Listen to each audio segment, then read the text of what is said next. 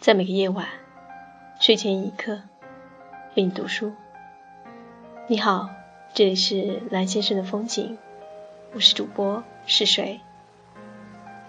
今晚将与你分享《小王子》。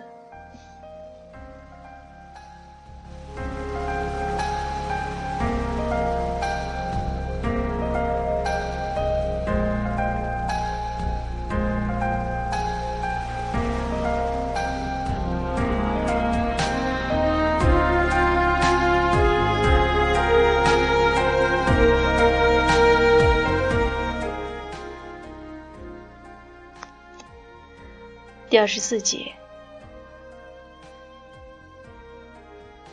这是我降落在沙漠后的第八天。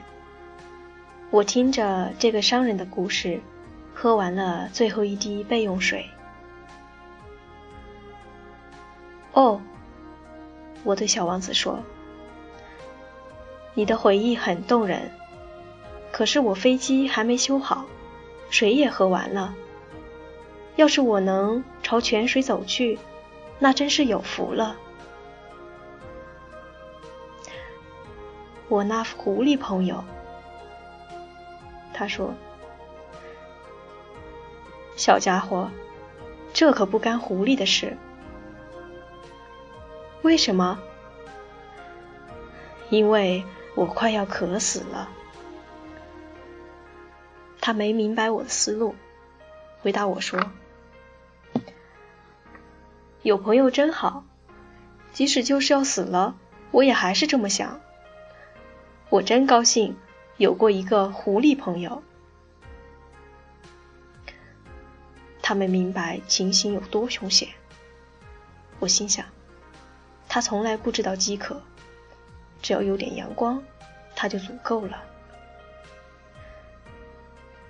然而，他注视着我。好像知道我心里在想什么。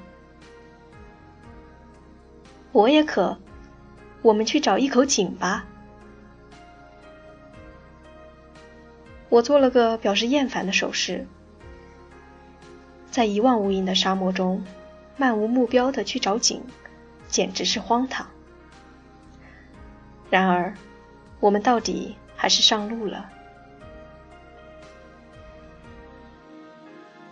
默默地走了几个钟头以后，夜幕降临了，星星在天空中闪烁起来。由于渴得厉害，我有点发烧，望着天上的星星，仿佛在梦中。小王子的话在脑海里盘旋舞蹈。你也渴？我问。他没有回答我的问题，只对我说。水对心灵也有好处。我没听懂他的话，但我没做声。我知道，这会儿不该去问他。他累了，他坐了下来。我坐在他身旁，沉默了一会儿，他又说：“星星很美，因为……”有一朵看不见的花儿，我说了声“可不是”，就静静地注视着月光下沙漠的褶皱。沙漠很美，他又说：“没错，我一向喜欢沙漠。我们坐在一个沙丘上，什么也看不见，什么也听不见。”然而，有什么东西在寂静中发出光芒？沙漠这么美，小王子说，是因为有个地方藏着一口井。我非常吃惊，忽然间明白了沙漠发光的奥秘。我小时候。住在一座老宅里，传说宅子里埋着宝藏。当然，从来没有人发现过这宝藏，或许根本没有人寻找过它。但是，它使整座宅子变得令人着迷。我的宅子在心灵深处藏着一个秘密。对，我对小王子说：“不管是宅子，还是星星或沙漠，使它们变美的东西，都是看不见的。”